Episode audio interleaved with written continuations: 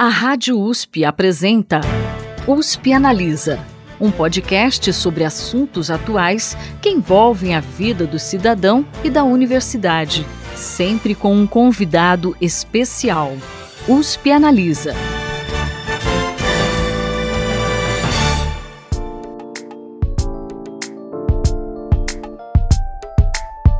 Olá, tudo bem? Eu sou a Thaís Cardoso, jornalista do Instituto de Estudos Avançados Polo Ribeirão Preto da USP e trago para você mais uma discussão bem bacana aqui no USP Analisa. A grande difusão de ferramentas baseadas em inteligência artificial, como o ChatGPT, que temos visto nos últimos meses, tem gerado debate sobre a necessidade de criar leis e regras para o uso desse tipo de tecnologia. Mas afinal, por que há tanta preocupação sobre esse tema? O USP Analisa de hoje tenta entender melhor a importância dessa regulação e conversa com os professores Cristina Godoy, da Faculdade de Direito de Ribeirão Preto da USP, e Evandro da Faculdade de Filosofia, Ciências e Letras de Ribeirão Preto. Eles que também coordenam o Grupo de Estudos Direito e Tecnologia, o TecLó, aqui do Instituto de Estudos Avançados Polo Ribeirão Preto da USP. O nosso bate-papo foi bem interessante. Ouve só. Afinal de contas, por que é importante criar leis sobre o uso de ferramentas de inteligência artificial? Que riscos a falta dessas regras pode trazer aos usuários?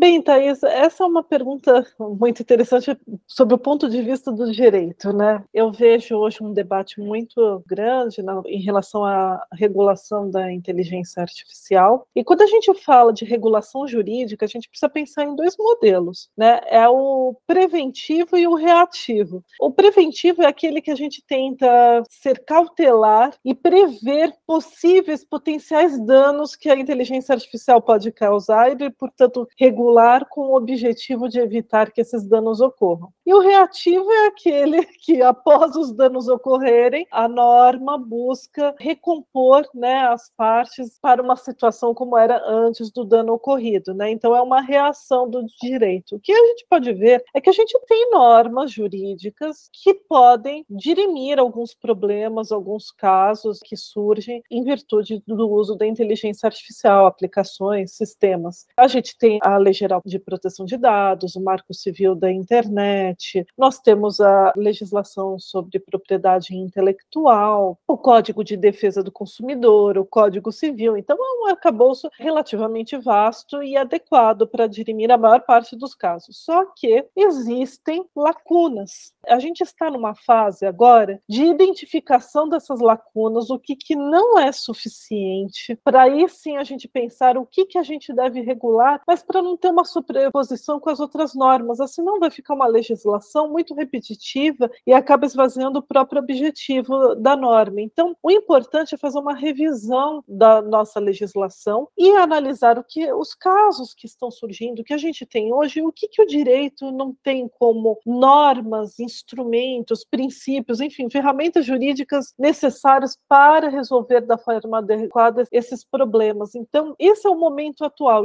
É importante é muito importante. Mas antes de mais nada, a gente não deve pensar em fazer uma regulação jurídica só para a gente ter e falar, olha, está regulando a inteligência artificial. A gente precisa pensar exatamente o que, que vai ser útil, o que, que nós, como sociedade, queremos preservar, proteger, porque a inteligência artificial, claro, apresenta riscos, mas é inúmeros benefícios e potenciais benefícios quase infinitos, né? Então, como fazer isso também sem acabar abafando ou, dificultando a inovação, né? Isso também tem que ser um cuidado da, da regulação jurídica. Então, ela é necessária até para dirimir danos, potenciais causas que possam surgir em razão do seu uso. Hoje em dia, eu estou no Centro para Inteligência Artificial da USP, assim como o professor Evandro. Eu tenho um grupo que integra o Observatório de Inteligência Artificial e a gente está cuidando da parte de regulação jurídica. E a gente fez uma raspagem no TJ São Paulo e só de biometria facial nós temos mais de 2 mil casos na segunda instância. Então, para você ver como isso já está chegando no Poder Judiciário em muitas causas. Reconhecimento facial, como termo né, de referência reconhecimento facial, 750 casos. E nós temos diversos outros termos que a gente usou e que estão retornando os processos judiciais só no estado de São Paulo. Então, isso mostra que realmente a gente precisa analisar com cuidado. O que eu vejo que o principal é como que a gente vai garantir a transparência desse sistema apenas, e aí sim o direito precisa refletir, mas não pensando fazer uma norma só para dar aquela sensação psicológica que está sendo regulado, ou uma norma que impõe responsabilizações, sem ser refletido realmente o impacto na inovação e, ao mesmo tempo, como proteger efetivamente o direito dos cidadãos. Eu acho que esse é o ponto de equilíbrio.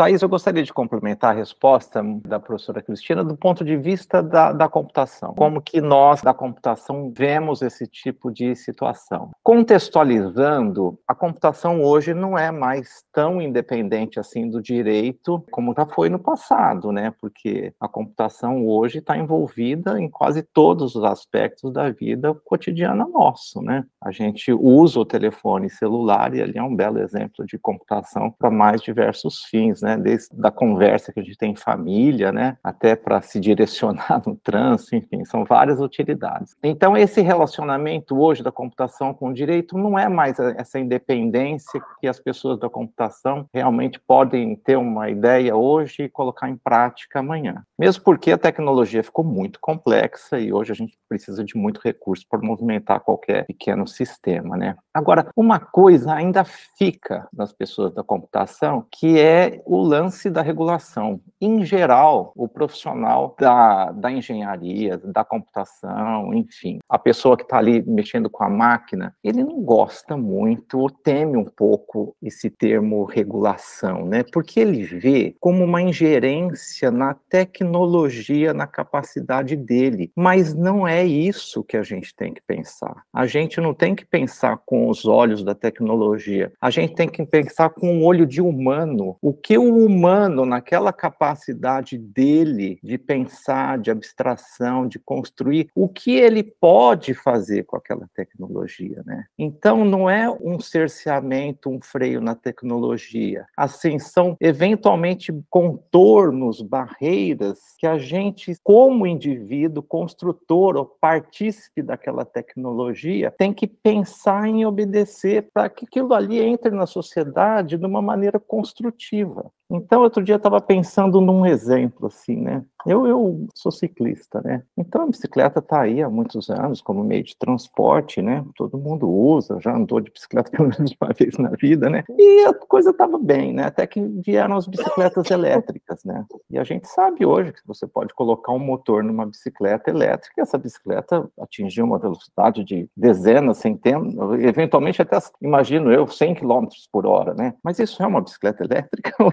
Então, para ainda se contornar ainda no contexto de uma bicicleta, eu acho que a gente tem que ter um acordo com a sociedade, o que, que a gente vai chamar de bicicleta, né? Para que todo mundo fique feliz usando aquele dispositivo. E é assim que a gente tem que pensar hoje com essas ferramentas novas de computação, né? Não é assim uma faca do direito sobre a computação, não, é muito pelo contrário, né? É assim um aviso de gente que está na sociedade, que está se preocupando com o contexto com todos, e falar, olha, será que não está na hora de a gente pensar nisso e naquilo, né? Direitos, deveres, obrigações, governança, quem vai tomar conta desse monstrinho que você construiu, né? Para que, que ele serve? Olha, você está pisando no, no calo de um, no calo do outro, né? Então, eu acho que é por aí que a gente tem que pensar.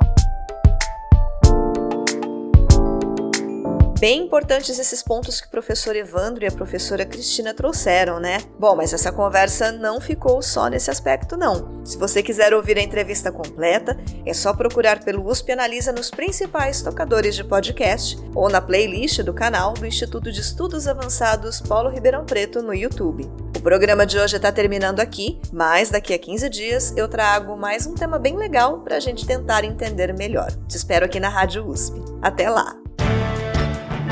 Você ouviu USP Analisa, um podcast da Rádio USP Ribeirão em parceria com o IEA, Instituto de Estudos Avançados, Polo Ribeirão Preto.